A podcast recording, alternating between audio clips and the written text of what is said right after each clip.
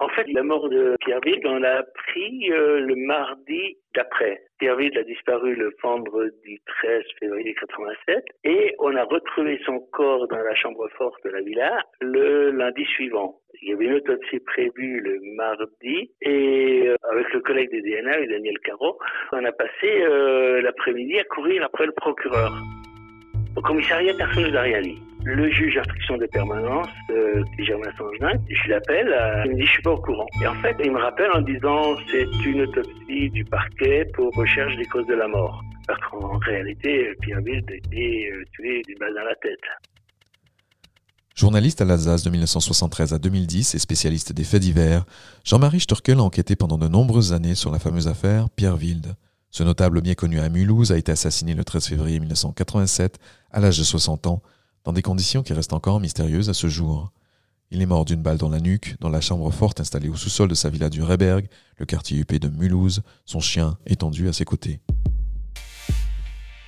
Les raisons de ce drame qui a marqué les esprits restent à ce jour énigmatiques, tout comme l'est la personnalité de cet homme aux deux visages, l'un, celui du directeur de laboratoire d'analyse médicale qui a réussi dans la vie, l'autre, beaucoup plus intrigant, qui se dévoile peu à peu au fil des années qu'a duré l'enquête.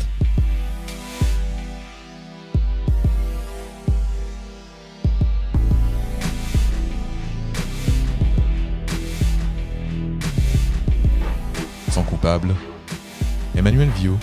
Céline Rousseau.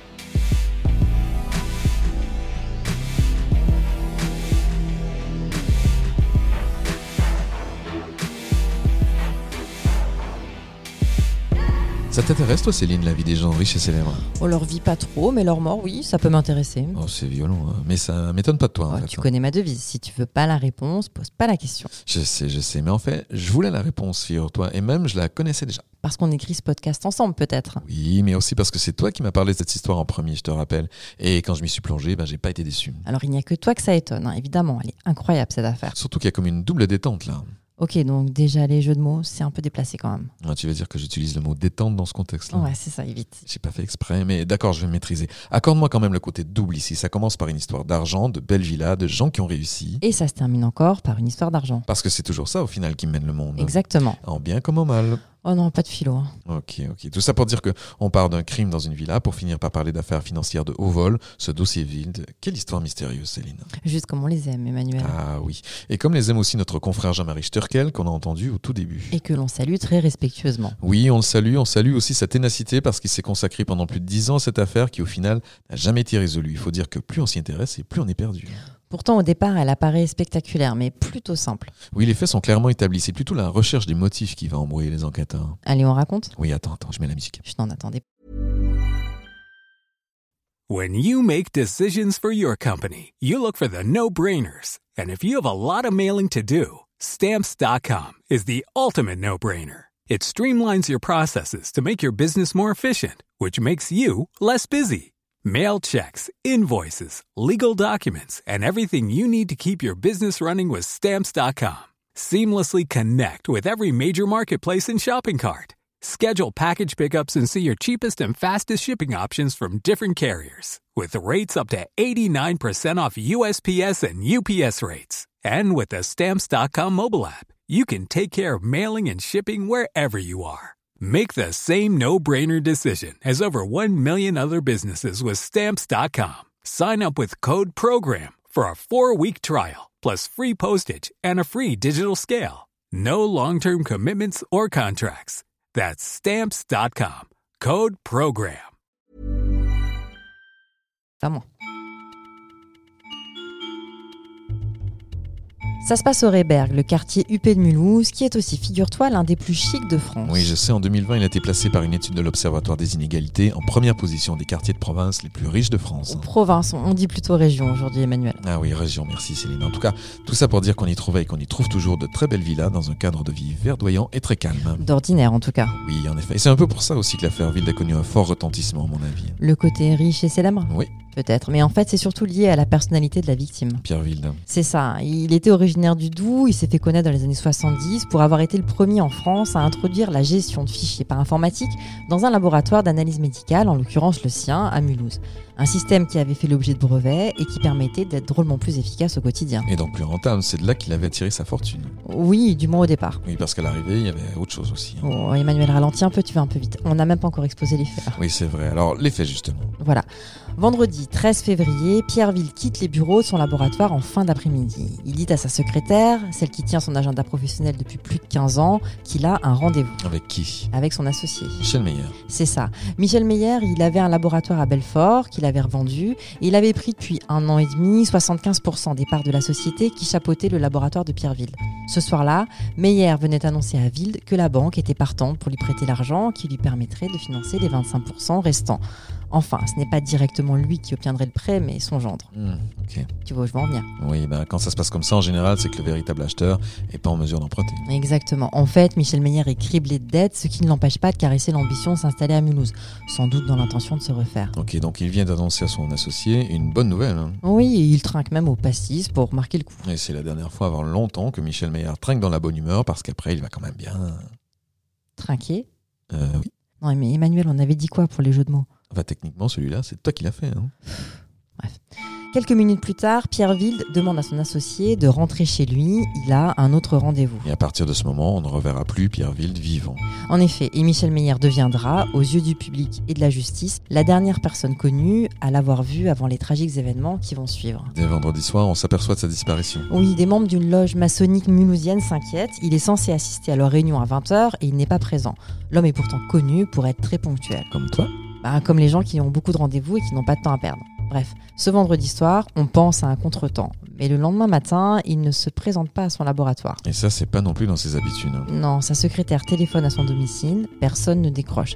Elle alerte le fils de Pierre Wilde qui se rend sur place et ce qu'il voit ne le rassure pas. Les volets sont restés ouverts, les lumières aussi, la porte d'entrée n'est pas fermée à clé, et les portières de la voiture de Pierreville ne sont pas verrouillées. C'est une BMW 728. hein. Et Quoi Ça a quelque chose à voir dans l'histoire, la marque de la voiture Bah non, mais j'adore les voitures.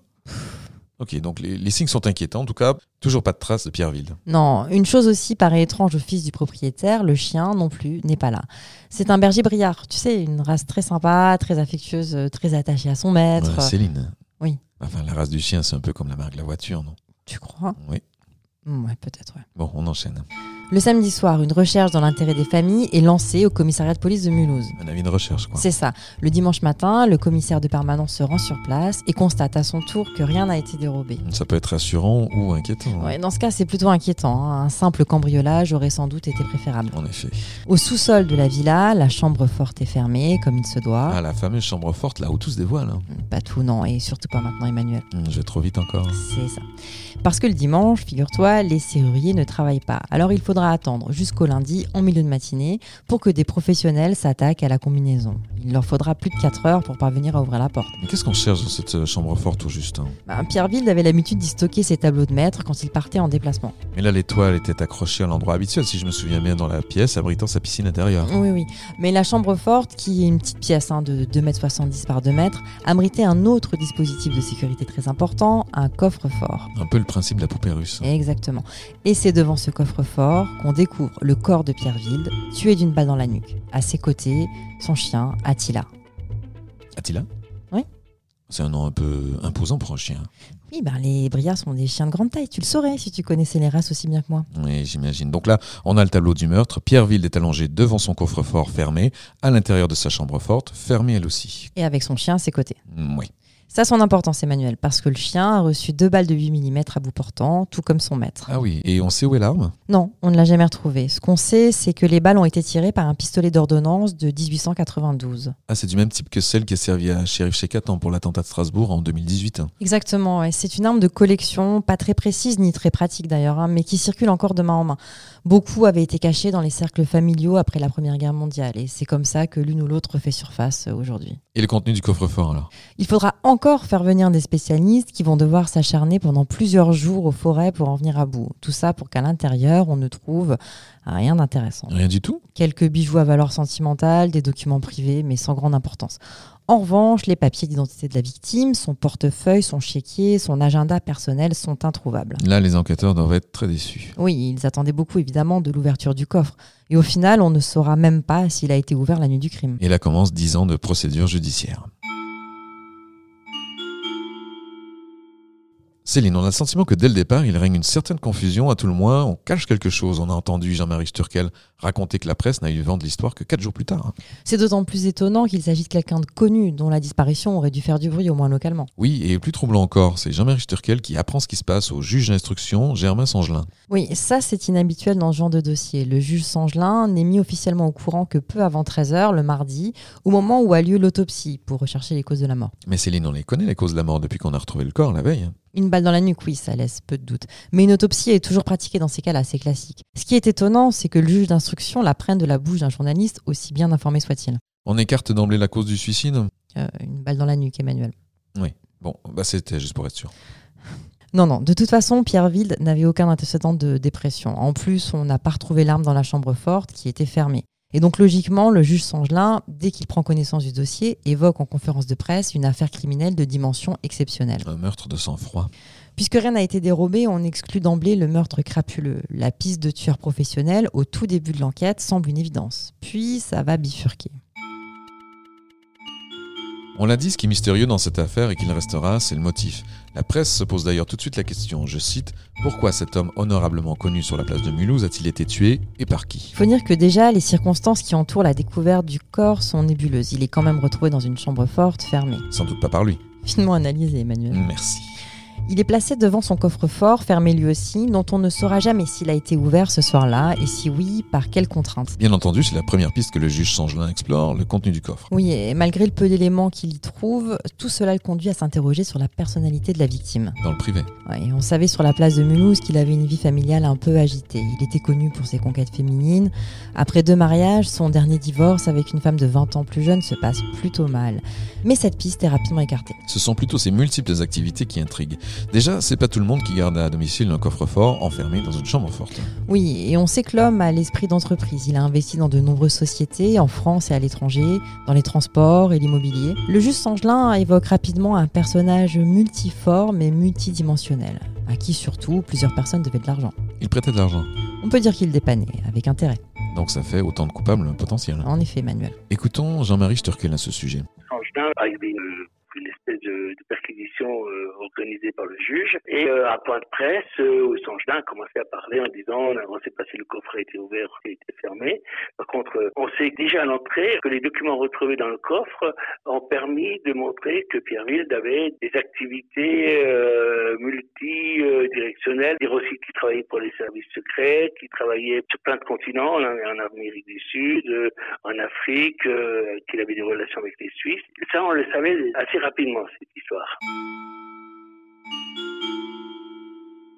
Dès le début, le juge d'instruction explore la piste financière et les journalistes bien informés commencent à creuser. Tout le monde fait son boulot, quoi. Il est question d'une compagnie aérienne, par exemple, basée à Mulhouse. Oui, la société .r, fondée au début des années 70 par Maurice Freund. Contacté par des journalistes, il raconte sans aucun problème le moment où il a connu Pierre Wilde en juillet 1970. Comme il le savait doué avec l'argent, ils ont parlé de son projet. Pierre Wilde avait déjà sa réputation. C'est ça. Alors Freund lui soumet son idée, développer les vols charters et le tourisme solidaire en Amérique du Sud. Il imaginait un voyage à la portée de toutes les bourses en dehors des circuits touristiques connus. C'est le début du tourisme de masse et Maurice Freund veut s'engouffrer dans la brèche. Avec déjà cet argument du voyage hors des sentiers battus, et en fait, tout le monde au final va se retrouver au même endroit. Exactement. Toujours est-il que c'est grâce à Pierre Wilde que Maurice Freund parvient à lancer sa société. Une aide financière Oui, bien sûr. Mais d'abord, encore plus important, Pierre Ville l'a aidé à ouvrir la route des airs. Sa connaissance parfaite de la langue espagnole et ses contacts haut placés en Amérique du Sud ont permis de débloquer le droit de trafic au Pérou et en Colombie. Autrement dit, les autorisations nécessaires pour faire voler un avion dans ces pays. Tout à fait. Le bon Maurice est clairement un rêveur qui bénéficiait du sens des affaires de son ami. Un sens des affaires qui lui a bien profité au fil des ans, puisque Pierre Ville lui a par exemple fourni un prêt d'un million de francs en 1979, Ah, quand même. racheté au bout de quatre mois. Seulement, Oui, mais on reviendra sur cette histoire et surtout sur d'autres histoires que l'ami Maurice Freund a révélées. bien mystérieux tout ça. hein. Le juge Sangelin s'est immédiatement saisi de cette histoire, j'imagine. Eh bien non. parce que c'est un autre coupable, tout désigné, qui lui est livré. Une relation d'affaires, son associé, Michel Meyer. Une fausse piste. En effet, Emmanuel, voilà ce qu'en dit Jean-Marie Storkel. De suite, la police part sur l'affaire de l'associé, qui est du propriétaire déjà des trois quarts des parts du laboratoire. Et euh, Meyer, euh, qui était l'associé, reconnaît qu'il est passé chez Pierreville le fameux vendredi avant la réunion maçonnique pour lui annoncer qu'il a le prêt de sa banque pour acheter le dernier euh, quart du laboratoire. Et du coup, euh, on trouve qu'il est assassiné, ça c'est certain, mais on n'a pas la preuve euh, de qui au départ. Euh, simplement des suspicions sur euh, l'associé qui reconnaît avoir été le dernier témoin à l'avoir revu. Notre confrère le fait remarquer, Michel Meyer est la dernière personne connue à avoir vu Pierreville vivant, et c'est de là que part la procédure. Ça et de quelques indices, mais peu de choses en fait. L'homme de 53 ans est connu comme un honnête père de famille, mais on le sait, il a des dettes et la police ne le lâchera pas. Suivez l'argent. C'est ça. Rapidement, on tombe sur une assurance à deux têtes de 3 millions de francs liée au rachat du laboratoire. À deux têtes. hein. Ouais, je ne vais pas tout expliquer en détail. Mais ça veut dire en gros que la somme est versée si l'un ou l'autre des signataires devait décéder. Ah, 3 millions de francs quand même. Une somme hypothétique qui lui vaut d'être immédiatement placé en garde à vue. Alors Michel Meyer fournit un alibi et sa femme témoignera du fait qu'il est rentré chez lui autour de 20h. Pas suffisant. Visiblement non. Des perquisitions sont ordonnées à son domicile de Champagné, c'est en Haute-Saône. On y cherche le revolver et on y trouve des mouchoirs. Des mouchoirs. Oui, un mouchoir taché de sang et plein de poils avait été retrouvé dans la cuisine de Pierreville. Et là, aïe, on en trouve des similaires chez Michel Meyer. Mais euh, pourquoi t'as pas parlé de ces mouchoirs avant Parce que c'est pas sérieux. D'abord, le domicile de l'associé avait été perquisitionné une semaine avant et personne n'avait relevé cette histoire de mouchoir. Hum, Étrange. hein. Oui, et étrange aussi qu'un meurtrier méticuleux qui dissimule l'arme du crime laisse traîner négligemment sur place un mouchoir ensanglanté. Les avocats de la défense relèvent d'ailleurs vite que personne n'avait trouvé trace de ce fameux mouchoir le samedi lors de la première fouille de la villa de Pierreville. Et ça suffit quand même à engager des poursuites, tout ça. Apparemment. Il faut dire qu'à l'époque, Céline, j'aime bien le répéter, il n'y avait pas l'ADN. Et non, Emmanuel. Et puis, le profil de Michel Meyer est trop tentant. Tout ça arrange beaucoup de monde. Et la presse s'interroge forcément, je cite, Michel Meyer, témoin numéro un pour avoir été le dernier à s'être entretenu avec Pierreville, cette discussion s'était-elle terminée dans le sang L'associé est à nouveau placé en garde à vue et inculpé. Cette affaire le suivra pendant dix longues années. Et pendant tout ce temps, Céline, Michel Meyer s'obstine à clamer son innocence. Oui, euh, avec constance, hein, tout au long de la procédure. En fait, le juge d'instruction lui-même commence à avoir de sérieux doutes. Oui, justement, on écoute euh, Jean-Marie Sturkel. Assez rapidement, Michel Meyer, l'associé, a été euh, placé en garde à vue, ensuite remis en liberté, re- puis replacé en garde à vue et prétendu au juge. Et je me rappelle toujours, ce jour-là, Sangena nous a fait un point de presse à, euh, je crois, il était minuit, une heure du matin, en disant euh, Je ne suis pas sûr de ne pas avoir fait une erreur judiciaire. On a présenté à Sangena euh, Michel Meyer sur un plateau en disant que c'est le coupable idéal. Michel Meyer est tellement le coupable idéal que le juge d'instruction lui-même dit qu'il n'est pas sûr de ne pas avoir commis une erreur judiciaire. C'est énorme ça. Oui, ça n'arrive pas souvent, ce genre de déclaration, et tout le monde est stupéfait. D'ailleurs, Michel Meyer est remis en liberté le 3 avril 1987, tout en restant inculpé d'homicide volontaire. Ses avocats ne désarment pas. hein. En effet, selon eux, le mouchoir taché de sang a très bien pu être placé dans la cuisine par l'une ou l'autre personne qui a participé aux recherches dans la villa.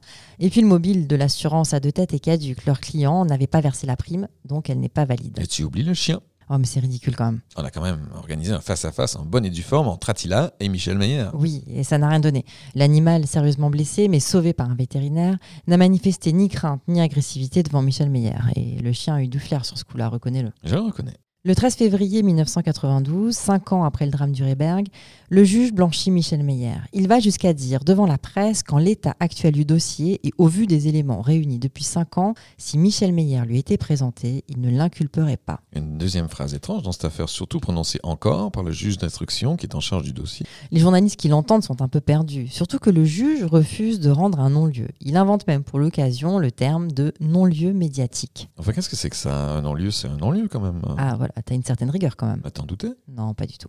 Quoi qu'il en soit, ce jour-là, le juge explique que s'il rend un non-lieu, il est obligé de dévoiler les nouvelles pistes qu'il poursuit. Et ça, il s'y refuse. Pour euh, ne pas informer ses cibles. Exactement. Et quelles sont ces nouvelles cibles justement La piste de l'argent, Emmanuel, la piste de l'argent. J'en étais sûr. Entre-temps, un mystérieux informateur a pris contact avec notre confrère et le juge d'instruction. C'est là qu'il découvre la véritable ampleur de l'affaire.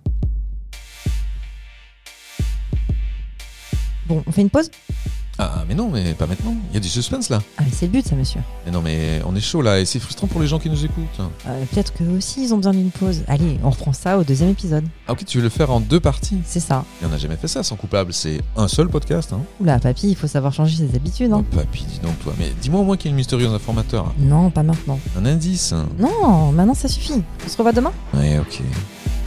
Juste un indice quand même. Non. Une charade horrible.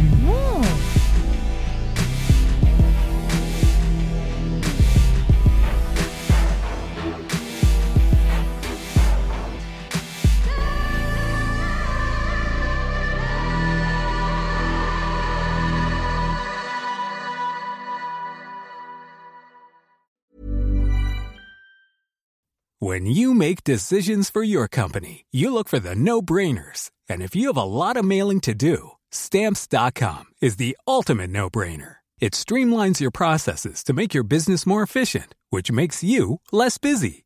Mail checks, invoices, legal documents, and everything you need to keep your business running with stamps.com.